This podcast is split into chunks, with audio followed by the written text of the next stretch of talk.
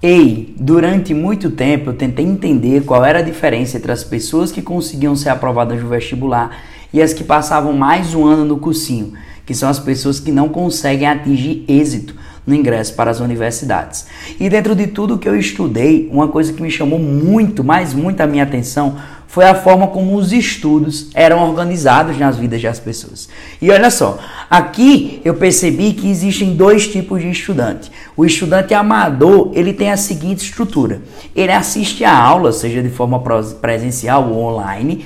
Com base nisso, ele monta o seu horário de estudos semanal idêntico ao seu horário de aulas, sem levar em consideração a dificuldade e relevância do assunto e da disciplina.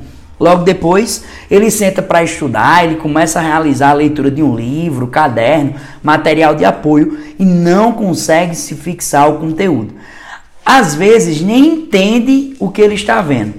Aí ele recorre para a internet em busca de uma videoaula e passam aulas, passam aulas e aulas e ele seleciona qual? A que possui o menor tempo de duração.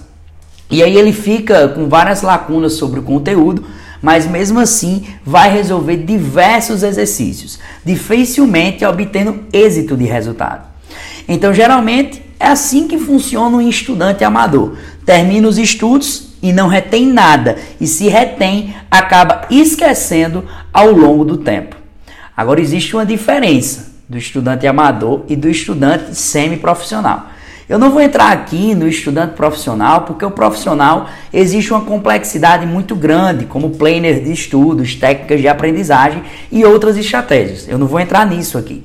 Mas se você fizer isso que eu vou te dizer agora, tem a possibilidade de melhorar em muito seus estudos para o vestibular. Então, como é que funciona esse semi-profissional? Como é que ele faz? Bom, ele assiste a aula com base no que foi visto no dia, ele monta o seu planejamento de estudos, diário, levando em consideração a recorrência e a dificuldade daquele conteúdo visto, dando prioridade a eles, e logo depois ele senta para estudar, realizando uma leitura em Savory, intercalando com a execução do resumo.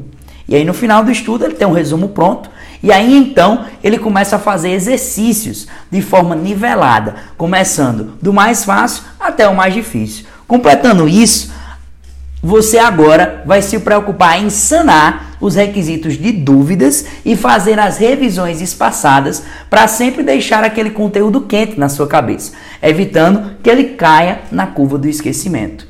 Então é assim que você precisa organizar seus estudos e se você fizer isso, com certeza vai ter melhores resultados. Então me diz o seguinte, se você vai testar essa estratégia ou estudo e se possui outras, vamos buscar interagir, compartilha com alguém que precisa saber disso, tá bom? Um grande abraço e sucesso no vestibular.